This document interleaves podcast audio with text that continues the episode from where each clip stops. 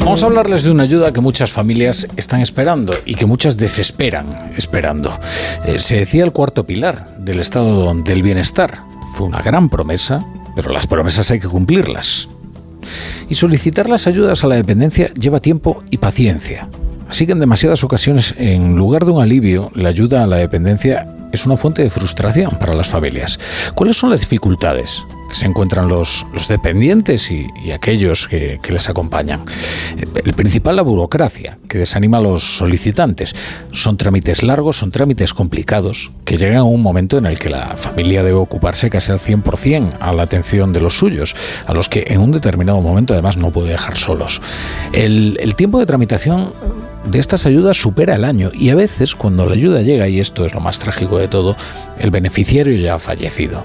Un reportaje de Diana Rodríguez. El 20% de quienes engrosaban las listas de espera en 2022 no llegaron a tiempo, murieron en el limbo de la dependencia. En total, 45.360 personas que no pudieron cobrar la ayuda ni ser atendidos. Casi 354.000 personas, en este caso, viven atrapadas en ese limbo y en sus eternos trámites burocráticos. Una espera demasiado larga para las familias que buscan dignidad para sus mayores y dependientes. Que se den más prisa porque hay cosas que no, no pueden esperar, que lo lleven más al día. Todo el tema de la ayuda a la dependencia y por eso tenemos que seguir trabajando y cuidar a los mayores. Mi padre está en la cama y pues hay que hacérselo todo, darle de comer, cambiarlo porque lleva pañales y todo. Bueno, ella está un poco mejor, ella está en tratamiento de quimio, entonces pues no está tan mal porque ella sí se levanta y sí se mueve y tal, pero eso no se pueden dejar solo. Antonia de Murcia hace malabares en el trabajo y cuida de sus padres sin ninguna ayuda más que la que le ofrece Cruz Roja, el mismo caso que María, cuidadora no profesional en Albacete. Es un trabajo a tiempo completo, 24 horas los 7 días de la semana y es muy duro. El proyecto de cuidadoras de Cruz Roja es mi tabla de salvación. Son las personas que nos cuidan a nosotras, donde acudimos cuando tenemos un problema y nuestro apoyo psicológico y las personas que nos sacan del pozo profundo en el que caemos en muchas ocasiones. Según los últimos datos del Observatorio de la Dependencia, en 2022 la media de espera fue de 344 días, un drama para mucha gente vulnerable, como nos cuenta Álvaro Revilla de la Asociación Estatal de Directoras y Gerentes de Servicios Sociales. El tiempo de tramitación, es decir, el tiempo medio desde que una persona solicita la, solicita la dependencia hasta que recibe un servicio o prestación vinculado al sistema es prácticamente un año, 344 días. Sin embargo, vemos como hecho positivo que se redució en 67 días este tiempo en este, en este año 2000, 2022. Llama la atención también que el 40% de quienes están en esas listas de espera viven en Cataluña y sobre la mesa otro dato demoledor. Si seguimos a este ritmo e incluso si no hubiera nuevas solicitudes, harían falta al menos 11 años para alcanzar la plena atención en España. Bueno, y tenemos para entender lo que está ocurriendo al otro lado de la línea a un trabajador social de profesión con mucha experiencia y que conoce muy bien la situación. Es José Manuel Ramírez, presidente de la Asociación Estatal de Directores y Gerentes de Servicios Sociales. José Manuel, ¿qué tal? Buenas tardes. Hola, muy buenas tardes. La verdad es que estos datos eh, nos están inquietando mucho. El 20%, o sea, tanta gente eh, está esperando la ayuda tanto tiempo que, muere sin haberla recibido. Verdaderamente es dramático y esto además ha sucedido durante mucho tiempo. En España, cada 12 minutos fallece una persona en las listas de espera de la dependencia.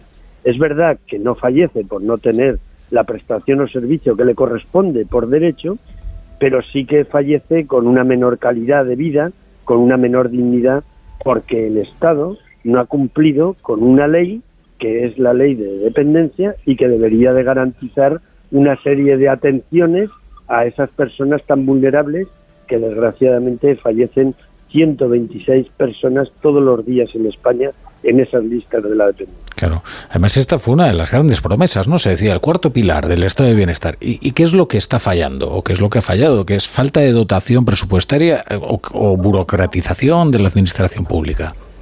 Bueno, fundamentalmente eh, lo que está fallando es, por una parte, eh, la asfixia económica que se produjo con los grandes recortes económicos desde el año 2012. Se recortó el nivel mínimo de financiación, se recortó se suprimió el nivel acordado, esto supuso un quebranto económico de 6.300 millones de euros. Y por otra parte, no es una cuestión solo de dinero, porque es cierto que se ha hecho una gran inversión, pero también es cuestión de eh, procedimientos burocráticos. A veces la telaraña que se genera en este procedimiento, porque no existe la prescripción facultativa, lo que existe es un procedimiento administrativo y misericordia con la gente que no puede esperar, porque el 54% de las personas dependientes son mayores de 80 años. Entonces, también ocurre que hay comunidades autónomas que su desidia e impericia hace que no funcione, porque hay comunidades autónomas como Castilla y León, por ejemplo, que cumple con la, la norma, solo tarda 180 días que es lo que establece el procedimiento administrativo. Pero hay otras comunidades autónomas, como Canarias, que tardan 950 días en atenderlo. Claro, una diferencia, bueno, según uno viva en una comunidad o en otra, va a recibir esa ayuda o probablemente muera sin haberla recibido, claro. Eh, usted que, que, lo conoce bien, ¿cómo, ¿cómo le cambia la vida a un dependiente y a su familia eh, si reciben eh, esa ayuda a la dependencia? Miren, fundamentalmente le cambia por tener garantizado un derecho. Una persona que tiene la prestación de la dependencia puede tener un servicio de ayuda a domicilio garantizado que van a ayudarle a su casa, a hacerle tareas domésticas, aseos personales, cuidados personales, o bien puede tener un centro de día que le acompañan, piensen ustedes en una persona con Alzheimer, que puede ir a un centro de día para retrasar lo que sería el desarrollo de esa enfermedad, o bien, desgraciadamente, hay casi 200.000 personas que tienen que una prestación, un servicio que es el de la residencia, cuando ya no se puede quedar en casa. Imagínese lo doloroso que es para esa familia o de esa persona que no puede ingresar en una residencia por, por la falta de la, de la, de la desidia e impericia de algunas comunidades autónomas que no gestionan de acuerdo con los procedimientos de la dependencia que tendrían que ser como en la sanidad o como en la educación. Claro. Fíjese, ahora que hablamos de las pensiones, ¿no? Estamos con la reforma cuestas, mencionamos mucho la curva demográfica, ¿no? Y cómo se nos avecina la jubilación de la generación del baby boom. Eh, claro, eh, esto lo que explica es que cada vez va a ser más importante eh, las ayudas a la dependencia, es decir, cada vez va a necesitarla una proporción mayor de la sociedad porque estamos en una sociedad que no solo está envejecida, sino que se está envejeciendo, ¿no? Claro, eso es lo que deberían entender nuestros gobernantes. Nuestros gobernantes deberían entender que esto es un asunto de Estado. A todos nos concierte, todos a lo largo de nuestra vida vamos a vivir o vamos a convivir con una persona que está en situación de dependencia, por lo cual a todos nos impele defender un sistema que proteja a esas personas tan vulnerables. Pero si hay gobernantes que no tienen alma, que cojan una calculadora y el sistema de atención a la dependencia genera por cada millón de euros de, inversión pública, 41 puestos de trabajo estables, directos y no deslocalizables. Como bien usted dice, son estables porque aquí vamos a tener personas mayores para siempre. Son directos porque se contrata fundamentalmente a mujeres, que son las auxiliares de hogar, las auxiliares de clínica, que van a cuidar. Y, son no deslocalizables porque las personas mayores van a seguir viviendo en, nuestra tierra, no, no se van a ir a otro país que la mano de obra sea más barata. Y además genera un 41% de retornos económicos a través del IRPF, los impuestos de sociedades, los impuestos que pagan las empresas y entidades sociales que tienen los servicios.